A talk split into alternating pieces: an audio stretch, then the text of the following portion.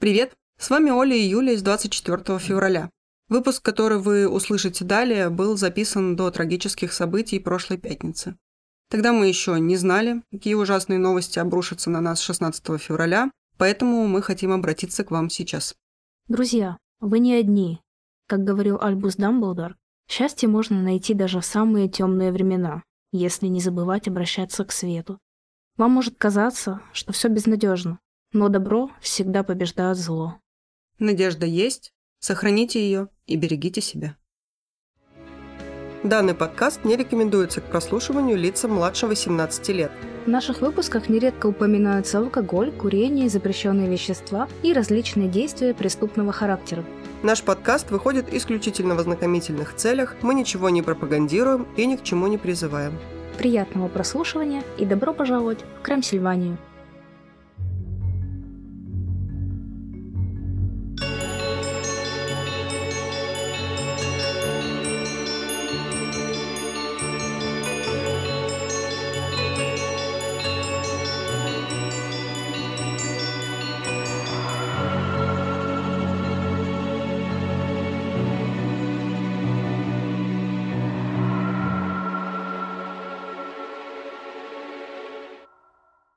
Привет, друзья! С вами Юля. И Оля. А это подкаст «Крамсильвания», где мы рассказываем истории настоящих и вымышленных преступлений, а легенды сплетаются с реальностью.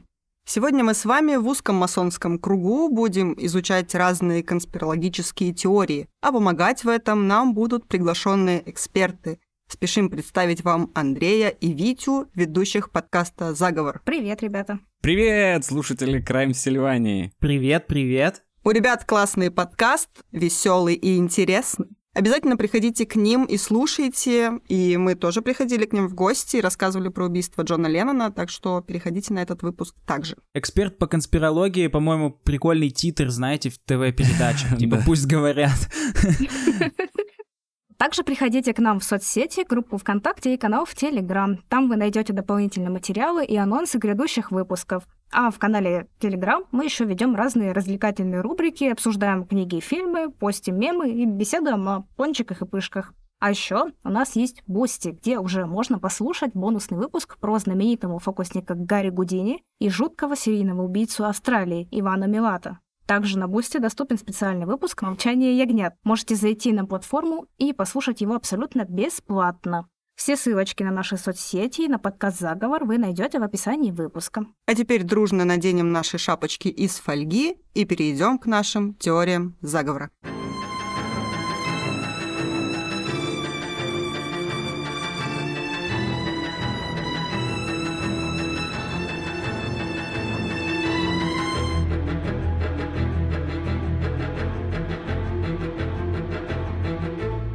Итак, начнем мы с того, что подробнее представим наших гостей. Подкаст «Заговор». Интересно, я скажу от себя, что когда я начала ребят слушать, у меня было стойкое ощущение, ну, у Оли тоже, что мы встретили мужскую версию себя. Очень весело, классно, и мы такие в некоторых местах думаем, блин, мы же тоже могли так пошутить. И, в общем, случился какой-то такой матч, что как сказать? Что, возможно, сейчас попляшут слоны, заиграет индийская музыка. Да, в общем, подкаст понравился просто с первого звука, с первого прослушивания, и много хороших выпусков. Сложно выделить какие-то вот любимые, потому что они все классные, все веселые, очень комфортно слушать. Вы рассказываете интересно. И весело. И весело. Боже, я просто гений импровизации. Да ладно, у нас все время так же происходит. Ну вот Юля не может выделить какие-то определенные выпуски, а у меня есть два любимых выпуска. Я пока еще не все послушала, потому что я обычно иду сначала. Ну вот мой любимый выпуск это про птиц. И второй это выпуск про ЦРУ. Вот как раз его я послушала самым первым. И сразу начала Юля писать, а, это же мы, это же мы, они шутят как мы. Офигенный выпуск. И я бы хотела сейчас спросить у вас, ребята, как бы вы сами себя представили в нашем подкасте? Ой, блин, с самого начала девчонки заставили прям краснеть, теперь даже как-то неловко. Ну, вряд ли что-то новое скажу. Наверное, по классике мы подкаст «Заговор» и рассказываем у себя в подкасте про разные теории заговора, про конспирологию, тайны, легенды, и делаем это, да, интересно и весело. По крайней мере, стараемся. У нас уже накопилось больше 50 выпусков, поэтому если вы не слушали, не подписаны, переходите, подписывайтесь, слушайте. В том числе выпуск совместный с Олей и Юлей там тоже у нас лежит, поэтому заходите, слушайте, наслаждайтесь. Да, ну и большое спасибо, конечно, за такие теплые слова и приглашения, которые мы с удовольствием приняли. И сейчас с удовольствием расскажем вам о теориях заговора и тут, в Крайм-Сильвании. Итак, сегодня мы расскажем вам четыре теории заговора. Начнет у нас Витя. Витя, расскажи нам, пожалуйста, кратенько, о чем будет твоя теория. Моя теория будет из категории странные загадочные места, вы, наверное, все знаете, да, что на карте нашего мира есть такие места с вопросиком, типа Бермудского треугольника, Перевала Дятлова, о котором, кстати, у вас же был выпуск, да, если мне память не изменяет. Угу. Вот, Перевал Дятлова, Стоунхендж и другие. Места окутаны тайной, загадками и так далее. Вот э, у меня история будет из этой категории, но место будет более современное и... Ну что, и, и все, и начинаю. Допустим, допустим, конспирологи правы, мировое правительство существует. Значит, у них должна быть штаб-квартира. Место, где сильные мира сего обсуждают сокращение численности населения, тотальную слежку, контроль сознания и чипирование. Я спросил у своего нейросетевого друга, где такая штаб-квартира могла бы располагаться. И предположил, что база мирового правительства должна быть легко доступна из разных точек мира, надежно защищенной от терактов и других угроз, и достаточно большой, чтобы вместить необходимые здания и инфраструктуру. Он даже привел конкретные примеры. Ватикан, ну куда же без него, необитаемый остров и аэропорт. Я расскажу о месте, которое не только отлично подходит под все эти критерии, но и само буквально кричит «Я база тайного мирового правительства». Добро пожаловать в международный аэропорт Денвера. А нас не будут искать потом после этого выпуска, потому что мы знаем, где база. Не знаю, э, насколько... Они... Дальше станет ясно. Думаю, что не будут. Думаю, что не будут. Они этого не стесняются, в общем-то. Ну и, возможно, они не слушают русскоязычные подкасты. Ну, не знаю, наверняка у них агентура везде есть, чтобы мало ли где всплывет какой-нибудь достаточно упорный, упорный конспиролог, который доберется до всех их тайн. Да. Они хотят, чтобы ты так думала. Нужно за всеми следить. Итак, Денвер. Столица штата Колорадо. Находится в самом центре США, между высокими равнинами и скалистыми горами. Из любой точки страны лететь сюда всего 2-3 часа. Такое местоположение сделало город важным транспортным узлом, связывающим Запад и Восток, Север и Юг. В получасе езды от Денвера находится самый крупный по размеру аэропорт США. В мировом рейтинге он занимает второе место. Будете угадывать, кто первое место занимает из аэропортов? Давай попробуем. Давай, давай, давай. Ну, можно. Я вроде как знаю ответ просто. Давайте. Я знаю про аэропорт Кеннеди. Я не знаю, у меня только Шереметьево в голове осталось. Шереметьево или Кеннеди, давай. Какой-нибудь токийский, да? Нет, все втроем мимо. Ну. Все дружно мимо. Я тоже удивился, я бы тоже не угадал. Это аэропорт. Аэропорт Рощина Тюмень. Нет, это, я не знаю название, но это аэропорт в Саудовской Аравии. Вот так вот. Самый большой в мире аэропорт находится в Саудовской Аравии, так что если где-нибудь в викторине вам попадется такой вопрос, знайте. Итак, площадь аэропорта в Денвере составляет 140 километров квадратных. Примерно такую же имеет город Кострома. В аэропорту работает более 35 тысяч сотрудников. Это крупнейший работодатель в штате. Ну то есть по сути, что по размерам, что по численности, это целый город. Я думала, ты скажешь, столько же работают в Костроме. Как будто бы сравнение с Костромой должно было помочь представить это э, объемы, но, честно, вряд ли кому-то стало легче. Нет, ну то, что это город целый, вот что я тут скорее имел в виду. Ну, Юля хотя бы была в Костроме. Ну и Кострома на слуху вообще-то. Ну, на слуху, но не на виду. Да. Ну да, ну да, ну да. Ну а с чем еще сравнить 140 километров квадратных? Я пытался в футбольных полях, но тоже, типа, сложно визуализировать себе 14 тысяч футбольных полей. Слушай, это проще, чем Кострома, честно говоря. Но не такая красивая. Ладно, учту. Буду мерить все в футбольных полях. Так, Международный аэропорт Денвера открыли в 1995 году. На полтора года позже запланированной даты при этом потратили на 2 миллиарда долларов больше, чем планировалось. Сегодня это 3,5 миллиарда. По сути, застройщики превысили смету на стоимость еще одного мегапроекта. Столько может стоить строительство крупного стадиона или электростанции. 19 марта 1994 года в аэропорту установили мемориальный камень от двух масонских лож Колорадо, которые помогли в строительстве. Первая и наиболее явная странность. Ну, серьезно, вряд ли кто-то назовет еще один аэропорт, в котором установлен мемориальный камень от масонов. Или назовет. Ну, Я пас. Я тоже что-то Что-то не припомню как-то так сходу. Ладно, ну слава богу, а то сейчас было бы, знаете, я написал, и тут Андрей такой, нет-нет-нет, нет, рощина. Причем какой камень? На нем изображен символ, циркуль и наугольник, образующий ромб. Он очень напоминает другой, более популярный знак масонов «Всевидящее око». От таблички так и веет заговором. Но главное, что в деле замешаны масоны. Сейчас будет небольшая справка о них. Это окутанное загадками всемирное братство с богатой и ветвистой историей. Одно из самых популярных тайных обществ, как бы странно это ни звучало. Масоны занимаются благотворительностью, изучают историю и философию, а также стремятся к духовному совершенствованию. Особо они не скрываются, но секреты свои хранят. Члены ложь проходят обряды посвящения, содержание которых стараются держать в тайне. При этом в масонстве важную роль играют символы. Компас, глаз, треугольник и другие могут иметь глубокие эзотерические значения для масонов. Например, глаз в треугольнике может рассматриваться как символ великого архитектора, создателя Вселенной. У масонов есть некая система, скрытая в аллегориях и проиллюстрированная символами. Такие они чуваки любят скрытые смыслы и подтексты. Три основных принципа масонства – братская любовь, помощь и истина. Что-то в духе хиппи, но из-за странного символизма и ритуальности, умноженных на скрытность, масонство постоянно связывают с разными заговорами. Религиозными, масоны поклоняются дьяволу, и политическими, масоны контролируют власть. Последний нам особенно интересен, потому что на том самом мемориальном камне, помимо символа масонства, красуется следующая надпись. New World Airport Commission, что переводится как «Комиссия аэропорта Нового мира». Только вот комиссии такой не существует.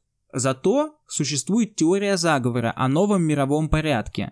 При этом порядке тайная группа людей установит глобальный контроль с единым мировым правительством, в этом новом мире будет тотальная слежка, контроль за рождаемостью, контроль сознания, элиты, практикующие оккультизм. Масонов как раз обвиняют в стремлении к новому мировому порядку. А тут целый камень, на котором все это высечено.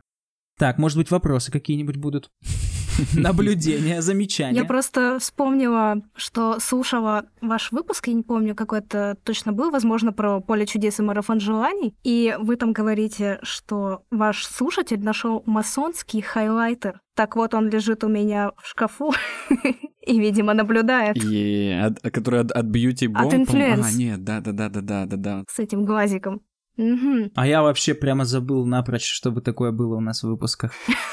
Меня вообще, кстати, сильно бесит вот этот символизм, который они откровенно выпячивают. Все эти символы на долларах, на хайлайтерах. Это прям какое-то издевательство. Меня это прям вымораживает. А как насчет символов на церквях, на Казанском соборе? Мы были во Владимире, и там тоже на вполне себе православной церкви символ масонов, вот этот третий глаз. Да, в Казанском соборе я тоже видел еще до того, как заинтересовался конспирологией, тоже обратил внимание. Ну, это символ такой весьма распространенный, да, глаз в треугольнике. Ну и означает он нет никакого страшного подтекста, это великий архитектор вселенной. У, у масонов еще такая философия, что не принципиально какого ты вероисповедания, у них общий как бы бог. Нет, стоп, Витя, не ври. у них не общий бог, он просто великий архитектор, они так его и называют. Поэтому масонские ложи есть, допустим, как э, в христианских странах, так и в мусульманских, потому что у них нет вот этого религиозного конфликта, просто все сделал великий архитектор, и смотрит он через вот этот вот глаз в треугольнике. То есть это супер какая-то толерантная организация, в общем-то, и неплохая. Свобода, равенство, братство. Да, да, но из-за вот этой атмосферы таинства, типа всех этих обрядов, да, скрытности, ну и, соответственно, членами этого общества являются люди из высших слоев, создается, конечно, ощущение, что там все нечисто. Хотя закладываются... Легкий конспирологический флер. Да-да-да, хотя закладываются вполне крутые ценности, прям хочется стать масоном, когда о них читаешь. Встретимся в ложе. Так, ну идем дальше, значит, от масонов. Только что вот мы обсудили, что для масонов важную роль играет символизм. Так вот, такого символизма в аэропорту Денвера хватает. Перед ним установлена статуя «Голубой мустанг», Сейчас мое самое любимое в подкастинге описание картинки словами. Блин, я обожаю мемы, которые ты объясняешь словами. Да-да-да-да-да. Есть у меня такой прикол. Подкаст. Итак, голубой мустанг. Это изваяние вставшего на дыбы голубого коня, покрытого черными венами, с ярко светящимися красными глазами, высотой в 10 метров. Выглядит, что примерно 0,001 Костромы. Чтобы вы понимали, для ясности. Да-да-да. Ну, это, наверное, пятиэтажка 10 метров, да? Ну, какая-то маленькая. Это четвероэтажка какая-то у тебя. Какие потолки там должны быть? Два метра? Маленькая пятиэтажка. Пятиэтажка для хоббитов? В Костроме таких полно. Ну, 10 метров, мне кажется, проще визуализировать, чем 140 тысяч квадратных километров. Оставим так. Выглядит это настолько пугающе, что местные жители прозвали памятник Блюцифером. Помимо внешнего вида, за ним стоит жуткая история. Блюцифер убил своего создателя. От скульптуры оторвалась секция и перерезала артерию на ноге. Скульптор истек кровью на полу своей студии. Есть даже городская легенда, что конь ожил и напал на Творца. Заканчивали работу уже его дети. Говорят, что конь символизирует одного из всадников апокалипсиса, и некоторые основания для этого есть. Уже внутри аэропорта можно найти странные фрески на стенах. Одна из них в мире и гармонии с природой. Разделена на две масштабные сцены с множеством участников. Первая сцена. На переднем плане в гробах лежат мертвые представительницы трех этносов. За ними изображены дети разных народов, которые пытаются помочь умирающим животным, жертвам рыболовных сетей и лесного пожара, который вот-вот поглотит и всех остальных. Выполнено это в стиле, который, ну, лично мне напоминает иллюстрации к детской книге, что отдельно нагоняет жути. Вторая сцена этой же фрески – дети разных культур перемешались в веселом балагане, и животные живы-здоровы. Работа, явно претендующая на глубокий смысл. Это ну, не панорама города. И вот в тех аэропортах, которые я посещал, мне не попадались подобного рода произведения. Я не знаю, насколько это распространено, но думаю, что изображение мертвых детей не самое подходящее зрелище для места повышенной тревожности. А учитывая, что в деле замешаны масоны, во фреске можно разглядеть и другие смыслы. Фреска и остальные материалы будут в Телеграме и ВКонтакте Крайм Сильвании, заходите и ищите там тайные смыслы. Еще одна фреска «Дети мира мечтают о мире». Она тоже разделена на две сцены. Первая сцена. На ней огромный солдат в черном плаще и противогазе тянется мечом к белому голубю. Дети лежат в руинах. Матери оплакивают погибших. В углу фрески письмо, которое написал ребенок, заключенный Освенцима. На переднем плане второй сцены этой же фрески этот солдат лежит павшим, а за ним дети мира несут оружие, обернутое во флаги разных стран, видимо, чтобы уничтожить и сквозь всю картину проходит лента, исписанная словом «мир» на разных языках. Какой тайный смысл содержат эти картины? Это история о том, что у нас есть два пути, или это неутешительные пророчества, и нас ждут войны и катаклизмы? Может быть, это намек на то, что аэропорт будет ковчегом после этих событий? В любом случае, если бы эти фрески не соседствовали с масонскими ложами, смыслов просматривалось бы меньше. Зону получения багажа аэропорта охраняют горгульи, сидящие в чемоданах. Горгульи – это скульптуры полуантропоморфных демонических существ. Чаще всего их изображали на средневековых европейских храмах. Странный выбор для аэропорта. Ну или наоборот, соответствующий. Они могут символизировать стражей храма или прирученного демона, напоминающего о угрозе ада. Получается, что в аэропорту Денвера смешался таинственный коктейль из апокалиптических сюжетов и религиозного символизма. Но что зашифровано в этих посланиях? Чем этот аэропорт является на самом деле? Ответ есть, и не один. Помните, я рассказывал, что бюджет аэропорта был сильно превышен, и денег бы хватило на еще один мегапроект. Теория заговора гласит, на лишние средства мировое правительство построило под аэропортом базу. Ой, я так и знал. Вы прокачанная, я не знала. Или для тайных собраний, или на случай ядерной войны. Больше того, под ним действительно существуют заброшенные туннели. По официальной версии, это большая система выдачи багажа, которая так и не заработала. Говорят, что эти туннели соединены с базой командования воздушно-космической обороны Северной Америки, Она располагается всего в 160 километрах от аэропорта в городе Колорадо-Спрингс. Очень удобно. Получается, в случае запланированного или нет ядерного конфликта, мировые элиты прыгают в свои самолеты и направляются в аэропорт Денвера. Он очень удобно расположен, там готова вся инфраструктура и даже есть загадочные произведения искусства с кучей тайных символов. Оттуда будет комфортно выстраивать новый мировой порядок. Ну или там уже сейчас проводятся регулярные собрания мирового правительства. Есть и другие версии. Под аэропортом прячут инопланетян или скрываются рептилоиды, но больше это похоже на попытки скрыть истину в куче мусора. Кроме масонов, в организации базы подозревают фашистов. Все из-за формы взлетно-посадочной полосы, в которой можно разглядеть свастику. Ее действительно можно разглядеть, но такая форма обусловлена необходимостью взлетать и садиться при любых условиях. Да и кроме этого, на фашистов ничего не указывает. Один из самых интересных моментов этой истории – поведение администрации аэропорта. Вместо того, чтобы таинственно отмалчиваться или официально отрицать любую связь с мировым правительством, они регулярно заигрывают с этой темой. В 2019 году они установили еще одну статую Гаргульи, только в этот раз Гаргулья весело шутила с пассажирами. Ее в прямом эфире озвучивал комик. Говорила она что-то вроде «Добро пожаловать на тайную базу иллюминатов». Ой, то есть я хотел сказать, в аэропорт Денвера. В 2016 году в аэропорту проводилась выставка «Раскрытые теории заговора». Костюмированная вечеринка на тему конспирологии и показ фильма «Близкие контакты третьей степени». В тех самых туннелях сотрудники рисуют инопланетян и гуляют в масках рептилоидов. Периодически в аэропорту появляются милые билборды с котиком в шапочке из фольги. А еще между аэропортом Денвера и аэропортом Розвелла заключено официальное соглашение о том, что это родственные аэропорты сверхъестественного. Город Розвелл известен тем, что в 1947 году там потерпело крушение НЛО. Это запустило настоящую уфоманию в США, которую местные дельцы умело конвертировали в прибыль, устроив из своего города место половни половничество это какая-то религия, где поклоняются половникам, видимо. Тайное общество поваров. Да-да-да. Совершают ежегодное половничество.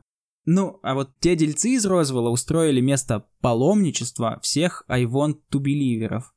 Э, я считаю, что администрация аэропорта получилась идеальная пиар-компания, стильная и креативная. Вот только именно так и следовало бы вести себя мировому правительству. Это намного убедительнее скучного казенного отрицания или простого замалчивания.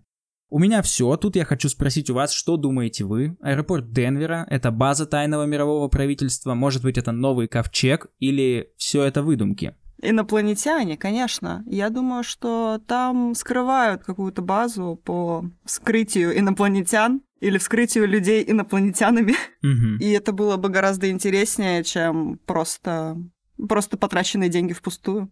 А я думаю, что это вполне себе так. Они специально раскручивают эту тему с пришельцами, с масонами. Они специально об этом говорят, чтобы это все расфорсить и чтобы это пропиарить и заработать на этом дополнительные деньги, раз там эта культура паломничества процветает. Это же все деньги. А вдруг они еще спонсируют все вот эти сериалы, как называется? Сериал с агентом Скалли. Боже, X-Files, ты чего? Да, точно. У меня почему-то вылетело это из головы. Вот. А что, если это они все проплатили? Они покупают и заказывают фильмы, сериалы на Netflix, чтобы поддерживать интерес к своему аэропорту, к этой теме. За всем этим стоят масоны, я считаю. За этим всем стоит Netflix, и девушка была права. Да, сто процентов. Мгм. Была-была такая теория. Сто процентов. Да вот я опять повторюсь, что меня бесит вот это выпячивание тайных символов, но умеют же американцы все завернуть и коммерциализировать. Меня это бесит, но я жестко сейчас захотел туда поехать и все это рассмотреть. Вся это, это даже вот эта щепоточка фашизма, она только добавляет это, добавляет этому месту интересности. Ну правда. Бесит, почему конспирологи вообще не объединяются там. Ну была какая-то попытка штурма зоны 51, почему они не объединяются в экспедиции и там не устраивают набеги на подземные туннели. Просто подойди лопатой, начни копать где-нибудь там как-нибудь неподалеку со своими ребятами и попытайся найти. А штурм Капитолия? э, Это чем тебе, Ну, чем, да. чем тебе неотвязная Ну, экспедиция? иногда могут, иногда могут же, когда хотят.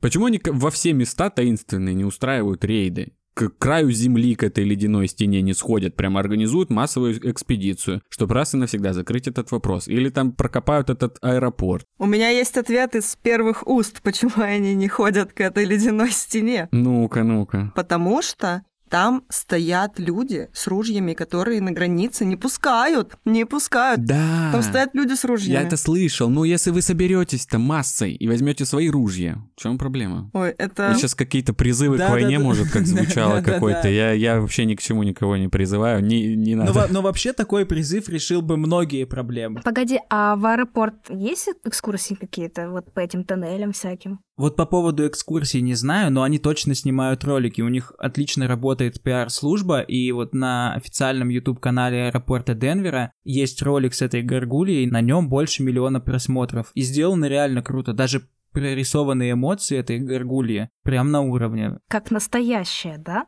Да-да-да. Ну, единственное, она говорит в своем спиче, типа, добро пожаловать на тайную базу иллюминатов, но очевидно, что это специально, чтобы карты спутать, потому что, ну, всем понятно, что база-то масонская, там даже камень такой есть.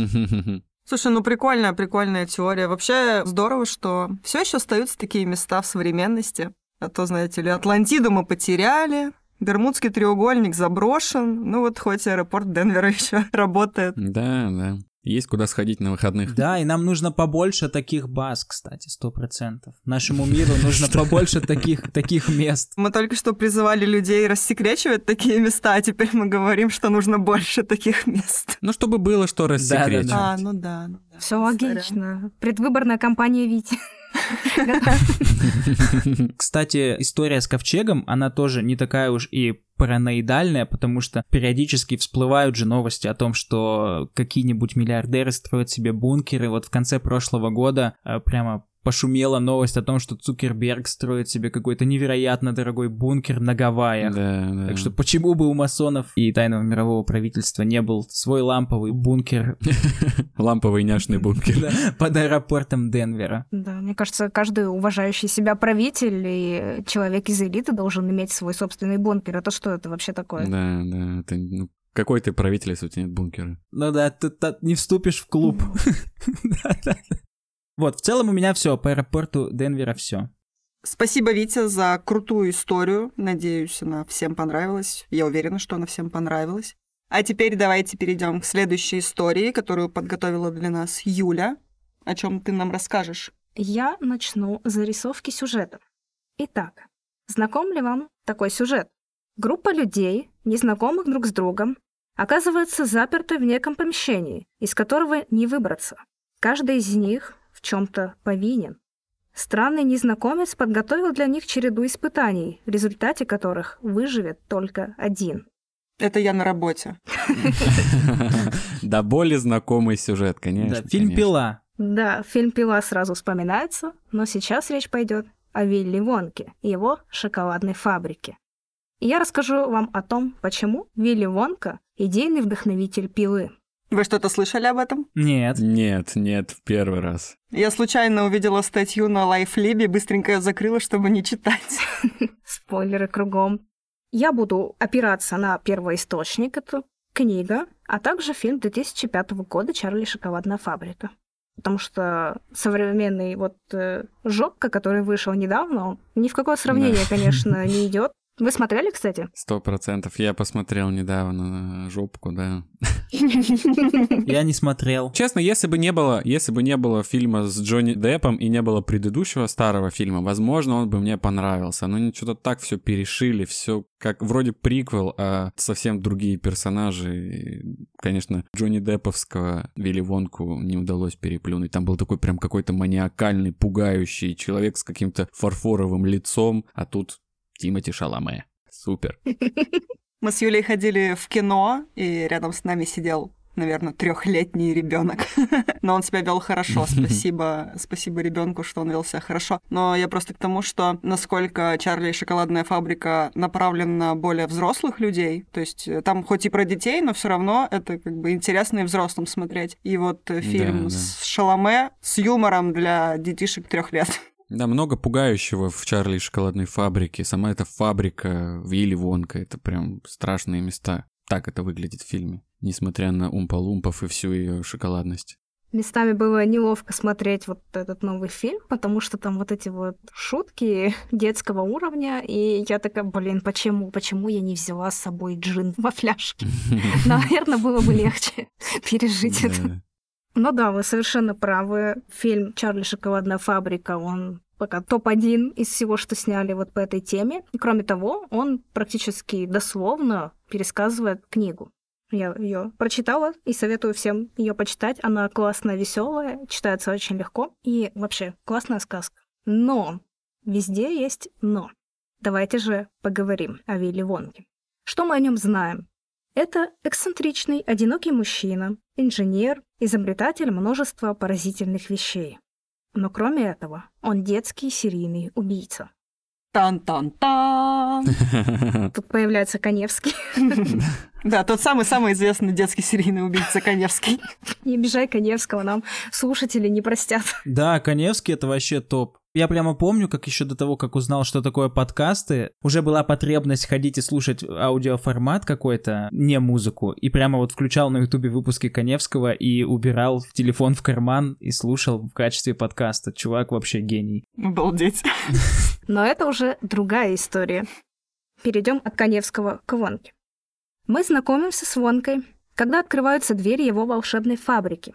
Он пригласил к себе пятерых детей. Впервые за много лет у фабрики есть посетители. Золотые билеты попали именно к тем детям, к которым и должны были попасть. Каждый ребенок, кроме Чарли Бакета, главного героя, олицетворяет собой один из смертных грехов. Август Губ — это обжорство, Виолетта Бьюргард — гордыня, Верука Солт — жадность, Майк Тивей — гнев. Как и маньяк из фильма «Семь», как и Джон Крамер, Вилли Вонка хочет покарать детей за их грехи. Для этого он приготовил для каждого испытания. Такие, которые они точно не смогут пройти. Иначе почему из сотен цехов Вонка повел детей именно в конкретные цеха? Хорошо, что им не пришлось отпиливать ноги друг другу. Насколько я помню, давно не пересматривал, но у них тоже участь-то была не, не сладкая. Да, да. Ну, насчет сладкой-то не знаю, там же все таки шоколадки. Да-да-да. Да, точняк. Участь у них была сладкая. Что-то сладкая участь. Итак, первым свое возмездие получает Август Глуп. Он падает в шоколадную реку. Его засасывает труба и увозит в цех по изготовлению ирисок. Родители Августа в шоке, но Вонка от чего-то радуется и шутит, что из Августа ириски будут невкусны. То есть он знает, с чем имеет дело.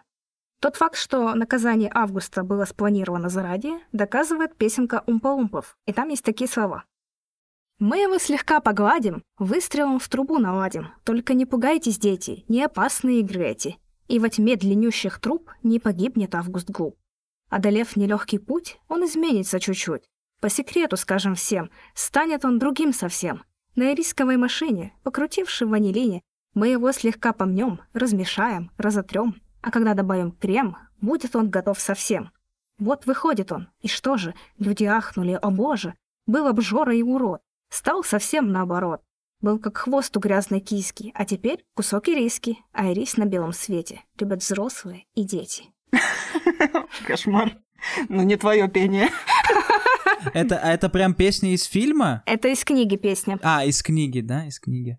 Ну вот прям видно, да, что в эпоху до того, как изобрели слово бодишейминг, была написана эта песня. Да. Ну, на самом деле, наличие песни, правда, говорит как будто о запланированности. Ну, либо умпалумпы прям хорошо импровизируют и сочиняют на ходу. Не то, что мы. Фристайл от Умпалумпа. Ну, ты знаешь, я рада, что мы не умпа-лумпы. Пришлось бы работать на фабрике, иначе. Я на заводе работаю. Умпа-умп. Бухгалтер умпа-лумпа. Несмотря на заверение Вонки, что с мальчиком будет все в порядке, скорее всего, из августа все же сделали и риски. Когда умпа-лумпы приезжают на лодке, чтобы отвезти всех в следующий цех, они весело хохочут, видя, что участников экскурсии стало меньше. Значит, их план удался, и первая жертва есть. Десять негритят. Да.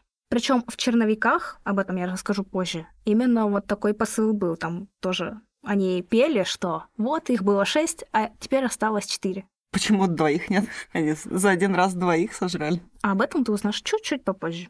Далее они плывут по реке в следующий цех. и Вонка поет песню. В этом выпуске будет много пения. Почему гребцы спешат? Не вернуться нам назад. И куда течет река? Впереди ни огонька. Избавления не жди, неизвестность впереди. И никто не даст ответ, будем живы или нет. Как вам такие песенки? Зловеще, мне кажется. Это на самом деле жутко. Да, очень жутко. Крипово, крипово. Следующей жертвой становится Виолетта. Она не нравилась Вонке не только своим тщеславием, но и ужасной привычкой постоянно жевать жвачку. Он несколько раз высказывался, насколько это отвратительно, когда постоянно жуют. И на это Майк Тиви ему делал замечание, что «ну вы же сами выпускаете жвачку, чё тогда придираетесь?» Но Вонка умело игнорировал выпады мальчика. Зачем ему отвечать тому, кто впоследствии будет уничтожен? Умело избегал ответа на вопросы, я сразу вспомнила Пескова. Что же Вонка сделал с Виолеттой? Он обманом сподвигает ее попробовать незавершенное изобретение – жвачку из трех блюд. Хотя он точно знал, какие будут у этого последствия, так как испытывал это ранее на Умпа-Умпа. И точно, Виолетта превратилась в огромную чернику, после чего ее отправляют в цех соков. Черничный сок – достаточно редкий ингредиент, а у Вонки изобретение сплошь из редких ингредиентов. Где он их берет? Как вы думаете? И если у вас есть соковыжималка или хотя бы блендер, вы можете себе представить, что останется в результате от Виолетты. Жмых. Ну, ей похуже пришлось, чем Пухлишу, конечно, да. Следующее испытание было уготовано для Веруки Сол. Зная ее слабости, Вонка отвел ее в ореховый цех показать разумных белок. Конечно, она не могла устоять. Но белки оказались совсем не милыми и скинули девочку в мусоропровод, предварительно простукав ей голову. Как вы помните, белки стукали орехи, и если там внутри гнилой орех, внутри скорлупы, они его выбрасывали в мусорку. Да, да. А если свеженький, то раскалывали и отправляли на производство. Сцена отчетливо перед глазами стоит. Вообще одна из самых криповых. Прямо вот я тысячу лет не пересматривал Вилли Вонку, но вот этот звук стучания по голове прямо как будто сейчас Да. воспро... воспроизвелся сам по себе. Так вот, здесь интересно. Белки выкидывают негодные орехи, но если бы мозг девочки оказался не таким испорченным, скорее всего, ей разбили бы голову, а мозг пошел бы в шоколадки. Но ее и ее родители просто сожгли в печи для мусора. Повезло, повезло. Всего-то. Кстати, также поступали и с останками наказанных детей. Сам Вонка в книге неоднократно говорит, что место детей в мусорном баке, и только так они покидают фабрику. Что же поют умпа-умпа про Веруку? Чего не хватало жадной Веруки? Сидела с друзьями, зевая от скуки. Знала, что в голову только придет, мама немедленно ей принесет. А если стемнеет и пасмурно станет, папа ей звездочку с неба достанет. Кичилась богатством, кривлялась, и вот попала однажды в мусоропровод. Летя по трубе, отцарапала руки. И новые нынче друзья у Веруки. Тухлые яйца, гнилые морковки, рваная тряпка, кусочек веревки, хвост от селедки, остатки от мыла. И то, что на лестнице кошка забыла. Кто вместе с ней виноват в этом деле? Родители следом за ней полетели. Им не сочувствуя, кто-то сказал. Это вполне справедливый финал. О, финал. Это указывает на то, что Вонка ищет возмездие и не имеет ни капли сочувствия к своим жертвам. Настоящий психопат. Да, что-то он какой-то жесткий. Я сейчас думаю о том, что, ну вот э, смотрела этот э, старый фильм, э, классный фильм, а сейчас такой думаешь, а действительно, куда все эти дети, что там с ними? Но в фильме вроде показывают, как они все изуродованные уходят. И вот девчонке с белками больше всех повезло. Она просто в мусоре искупалась. То есть там ее живую показывают на выходе из фабрики, насколько я помню. Ее еноты, наверное, достали. Кто там следующий? Следующим идет Майк Тилли. Вонка сам ему показывает, куда нужно пойти. То есть они стоят в этом стеклянном лифте, там сотни кнопок, и Вонка показывает на определенную комнату, цех телешоколад. Майк, конечно, не мог не нажать эту кнопку. В фильме он изображен как э, геймер, которого портят компьютерные игры, а в книге, так как она более старая, он просто очень любил смотреть телевизор и ходил всегда увешанный пистолетами, потому что он очень любил фильмы про гангстеров. Слушайте, а сейчас можно говорить геймер или гетеромер правильно будет?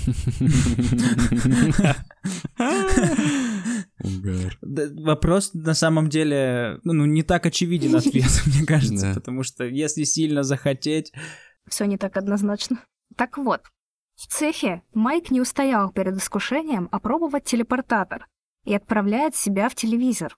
Вонка же сама невозмутимость, дает намеки на то, что от Майка может остаться лишь половина, и спрашивает у родителей, а вы какую бы выбрали, половину верхнюю или нижнюю? Но Майку повезло, и он целиком переносится в телевизор. Для чего надо было это Вонке? Ведь из него ничего не приготовили, как, например, из Августы или Виолетты. Вероятнее всего, мальчик нужен был для экспериментов, чтобы не использовать умпа-умпов в особо опасных случаях. А тут очень удобно. Подопытный сам залез туда, сам себя отправил, и ручки чистенькие. Хитро придумано. Мгм. Вот этот мем, ловко ты это придумал, я даже сначала не понял. Это должен был Витя сказать. Да, да, да. У меня, кстати, реально было в сценарии описание мема, но я его убрал в последний момент. Про Смэк Джека. О нет! Блин, ну что такое? Мы потеряли тысячу прослушиваний на этом. И вот остается лишь наш Чарли Бак, который и забирает приз. Но существуют также черновики и сказки, где были еще дети. Эти черновики не пошли в оригинал книги, потому что там слишком жестокое содержание. Я вам сейчас расскажу, какое. Двое мальчишек увидели гору из ванильной помадки и решили с нее скатиться на тележке. Тележка с мальчиками разогналась с бешеной скоростью и улетела прямиком в цех резки и битья, где резали помадки. И сейчас я зачитаю отрывок из черновика. «Эта дыра, — сказал господин Монка, — ведет прямо к тому, что мы называем комнатой для измельчения и резки. Там грубая помадка высыпается из тележек в пасть огромной машины. Затем машина стучит ее об пол, пока она не станет красивой, гладкой и тонкой. После этого приходит множество ножей и начинают рубить, резать на аккуратные квадратики, готовые к отправке в магазин. Как вы думаете, можно после такого выжить? Точно нет. Вряд. Ну да, точно. Почему вряд? Инфосотка. Еще трое мальчиков объелись согревающими леденцами. И я сейчас зачитаю результат. Трое мальчиков теперь буквально пылали от жара. Они срывали с себя галстуки, потом пиджаки, потом рубашки. А миссис Апсайд, мать одного из мальчиков, безумно пыталась обмахивать своего несчастного краснолицего сына носовым платком. «Я умираю!» — воскликнул Кларенс Крамп. «Я этого не вынесу! Вода! Вода!» Это просто Юля попить хочет, подождите секунду. «Вода!» — крикнул Терренс Ропер. «Кто-нибудь, быстро принесите мне воды!» Родители толпились вокруг своих вспотевших сыновей, обмахивали их газетами, шляпами и носовыми платками и звали мистера Вонку на помощь. «Со временем они с этим справятся», — сказал Вонка, щелкнув пальцами в направлении двери. Вошел помощник в белом халате, и мистер Вонка сказал ему, «Поместите этих троих мальчиков на несколько часов в большой холодильник, пожалуйста. Это должно их охладить». То есть, скорее всего, их заморозили впрок, потому что детей было слишком много, и ему сразу было столько не нужно. И, наконец, последняя девочка погибла в цехе с пятнистым порошком. С помощью этого порошка можно было симулировать болезнь и прогуливать школу. Миранда и ее отец, директор школы, вознамерились уничтожить машину, которая делала порошок. Но, увы, порошком стали они сами. «Все праздники и каникулы должны быть прекращены!» — воскликнула Миранда. «Дети созданы для работы, а не для игр». «Совершенно верно, моя девочка!» — воскликнул мистер Пайкер, поглаживая Миранду по макушке. Вся работа и отсутствие игр сделали тебя тем, кем ты являешься сегодня. «Тогда пошли, отец!» — воскликнула Миранда. «Давай спустимся в подвал и разобьем машину, которая делала эту ужасную штуку». «Вперед!» — крикнул мистер Пайкер, размахивая тростью, и бросались к маленькой красной двери, на которой было написано «Совершенно секретно. Не входить». «Остановитесь!» — закричал мистер Вонка. «Не заходите туда. Это ужасно секретно». «Посмотрим, как ты нас остановишь, старый козел!» — крикнула Миранда. «Мы разобьем его в дребезги!» — крикнул мистер Пайкер. И через несколько секунд они оба исчезли за дверью. Наступило минутное молчание. Затем, далеко-далеко, откуда-то, глубоко под землей, послышался страшный крик. «Это мой муж!» — воскликнула миссис Пайкер, посинев. Раздался еще один крик. «А это Миранда!» — закричала миссис Пайкер. «Что с ними происходит? Что там у тебя внизу, ужасное животное?» «О, ничего особенного», — ответил мистер Вонг. «Просто множество шестеренок, колес, цепей и тому подобного. Все крутится, крутится и крутится». И тут Вонка проболтался, сказав, что секретный ингредиент порошка — это школьные учителя, иначе порошок не будет работать. Фак. Для чего же нужен Чарли? Мы знаем, что Вонка хотел передать фабрику наследнику, но он мог передать управление любому взрослому человеку. Почему он выбрал ребенка? В книге это объясняется тем, что взрослый не способен учиться у Вонки, он будет делать все по-своему. Но на самом деле любой взрослый или потеряет рассудок, или пойдет в полицию, когда узнает, что на фабрике сладости делают из живых детей. Возможно, именно поэтому много лет назад фабрика закрылась. Кто-то увидел, как получается секретный ингредиент. Ребенок же более доверчивый, более ведомый. Ему проще принять такую правду о фабрике, и он не может дать оценку поступкам взрослого. И Чарли, как послушный и покорный ребенок, идеально подходит на роль преемника. Нельзя не сказать и про умпа-умпов. Мы знаем, что они жили в племени, а среди племен распространена вера в языческих богов, в духов природы, ну и так далее. А что хотят духи? Крови. Жертвоприношений. Верно! Вонка приносит непослушных детей в жертву богам умпа-умпов, а взамен они работают на его фабрике и производят разные удивительные вещи, которые не может создать никто из кондитеров. Но Чарли не всегда ждал хороший конец.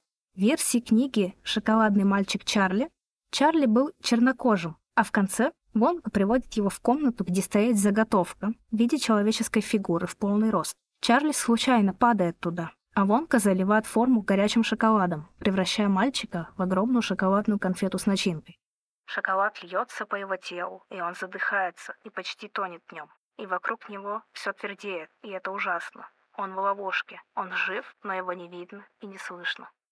Вот такая история. Что думаете? О, блин, на самом деле сразу же какая-то аналогия в голову залезла вот этой убийственной фабрики с э, замком убийств, по-моему, так назывался, Генри Холмса, может, знаете такого? Это вроде как первый официально зарегистрированный серийный маньяк в Америке. У нас есть про него выпуск. Да-да-да. О, ну вот, тем более, ну, похоже же. Похоже же. Похоже. Же.